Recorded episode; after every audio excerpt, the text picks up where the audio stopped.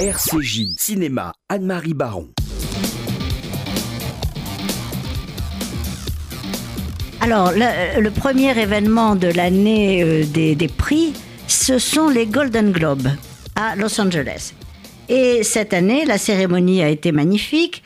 Simplement, les deux films qui ont obtenu euh, le prix du meilleur drame et le prix de la meilleure comédie ne sont pas encore sortis en France. Ce sont Moonlight de Barry Jenkins, l'histoire d'un Afro-Américain qui se bat contre son milieu pour vivre son homosexualité, et La La Land, la comédie musicale de Damien Chazelle, qui a euh, trusté euh, une bonne dizaine de prix, ce qui est la première, pour la première fois dans toute l'histoire des, des Golden Globes.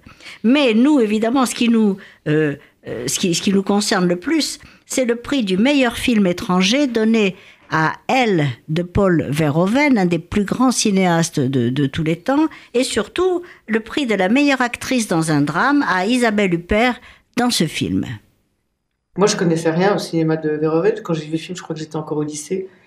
Et euh, je, crois que c'est un film assez différent.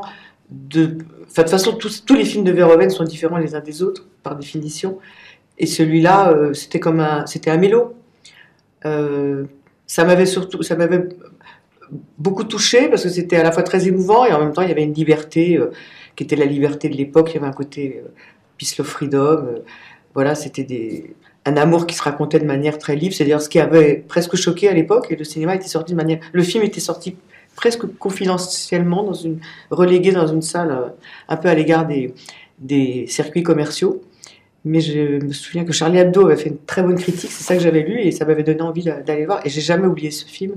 Je l'ai revu euh, deux fois depuis, et il est resté très très présent dans, dans ma mémoire. Isabelle Huppert a le, le chic pour choisir les plus grands cinéastes euh, avec lesquels tourner. Et là, elle a choisi Paul Verhoeven, qui, à mon avis, est vraiment l'un des meilleurs à l'heure actuelle. D'ailleurs, on vient de lui consacrer une rétrospective à la Cinémathèque française. Et dans ce film, elle joue le rôle d'une femme très mystérieuse qui, après avoir subi un viol, ne porte pas plainte, ne se plaint même pas auprès de sa famille, reste complètement impassible, mais va fomenter euh, dans son fort intérieur une vengeance absolument éclatante qui va faire ressortir une chose extraordinaire, l'impuissance du violeur et la force de la femme violée. Quel est, euh, Anne-Marie, le deuxième film dont vous nous allez nous parler euh, aujourd'hui? Alors là, c'est un film israélien. Il s'agit de Mountain.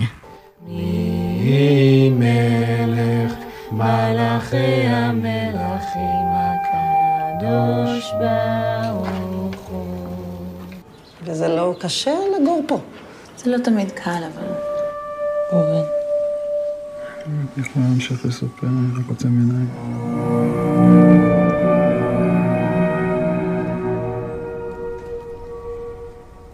Alors Mountain, c'est un excellent film israélien de Yael Kayam et son, sa principale qualité, c'est le cadre.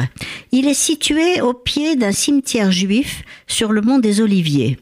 C'est un lieu insolite, lumineux, symbolique entre tous, puisque c'est là que devraient se relever les morts le jour de l'Apocalypse. Et dans cette petite maison isolée au pied du, du mont des Oliviers vit Tzviya, une femme juive et pieuse. Elle élève ses quatre jeunes enfants dans la religion, elle s'occupe dévotement de son mari, mais elle est très frustrée par la froideur qui lui témoigne. Sa seule distraction après la vaisselle, la cuisine et, que, après que les enfants soient couchés, c'est de sortir le soir, fumer une cigarette en montant les escaliers du cimetière au milieu de ces tombes blanches qui constituent un décor hautement cinématographique. Ce scénario minimal est centré sur son désir de voir le monde, sur son désir d'une autre vie, loin des contraintes familiales et d'une pratique religieuse qui malheureusement semble tuer l'amour. Le film, tout de même, euh, élargit son propos et interroge au fond chacun de nous sur sa capacité à briser ses chaînes ou à renoncer au désir. Un film tout en subtilité, avec une fin ouverte extraordinaire et qui est porté surtout par une actrice magnifique, Shani Klein, à voir absolument. Mais je voudrais vous parler également d'un événement important. Si vous n'êtes jamais allé à la fondation Sédou Paté, avenue des Gobelins, Là, c'est le moment. D'abord, le bâtiment est magnifique. Et cette fondation donne carte blanche à la Cinémathèque de Jérusalem et à la Spielberg Jewish Film Archive du 4 au 24 janvier 2017. Les films présentés ont été tournés entre 1911 et 1935. Ils sont l'œuvre de réalisateurs et de producteurs juifs dans la Palestine de l'Empire ottoman, puis sous mandat britannique. Et il s'agit de presque 32 000 films et documents audiovisuels, souvent des copies uniques, qui représentent la mémoire collective israélienne tandis que la Spielberg Film Archive de l'Université hébraïque de Jérusalem est la plus grande des collections de films documentaires juifs dans le monde. Tous les films sont accompagnés au piano par les élèves de la classe d'improvisation de Jean-François Zigel. Allez-y, c'est un événement à ne pas manquer.